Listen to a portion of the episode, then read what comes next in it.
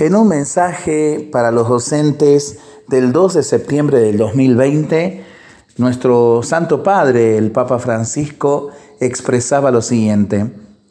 El sol no se apaga durante la noche, se nos oculta por un tiempo por encontrarnos al otro lado, pero no deja de dar su luz y su calor. El docente es como el sol.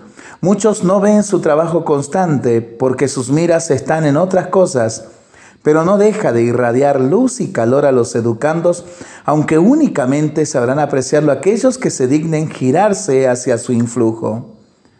Yo los invito a ustedes, queridos docentes, a no perder los ánimos ante las dificultades y contrariedades, ante la incomprensión, la oposición, la desconsideración, la indiferencia o el rechazo de sus educandos, de sus familias y hasta de las mismas autoridades encargadas de la administración educativa.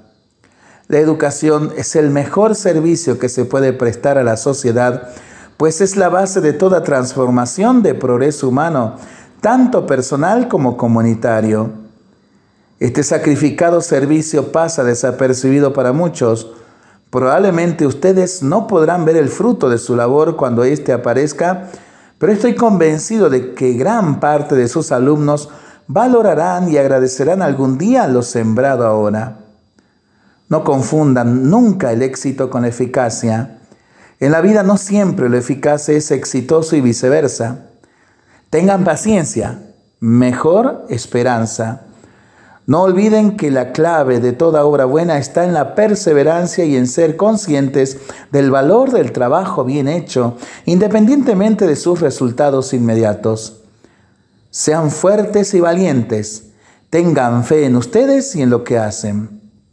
Que Dios les bendiga y bendiga su abnegada labor diaria, la mayoría de las veces oculta, silenciosa e inapreciada, pero siempre eficaz y valiosa. Me hago eco, por supuesto, de la reflexión y de los deseos buenos de nuestro querido Santo Padre, el Papa Francisco, para nuestros docentes. Eh, saludándolos en este su día y pidiéndole al Señor que infunda todos los dones del Espíritu Santo sobre sus vidas y sobre todo sobre su labor al servicio de la educación. Muy feliz días, queridos maestros y maestras. Lo seguimos rezando y pensándolo en familia y entre amigos. Mientras lo hacemos, pedimos al Señor su bendición para este día y para esta semana que iniciamos. Le seguimos pidiendo por nuestras intenciones y nosotros responsablemente nos cuidamos y nos comprometemos a ser verdaderos instrumentos de paz. Que el Señor nos bendiga en el nombre del Padre, del Hijo y del Espíritu Santo. Amén. Que tengamos todos una excelente semana.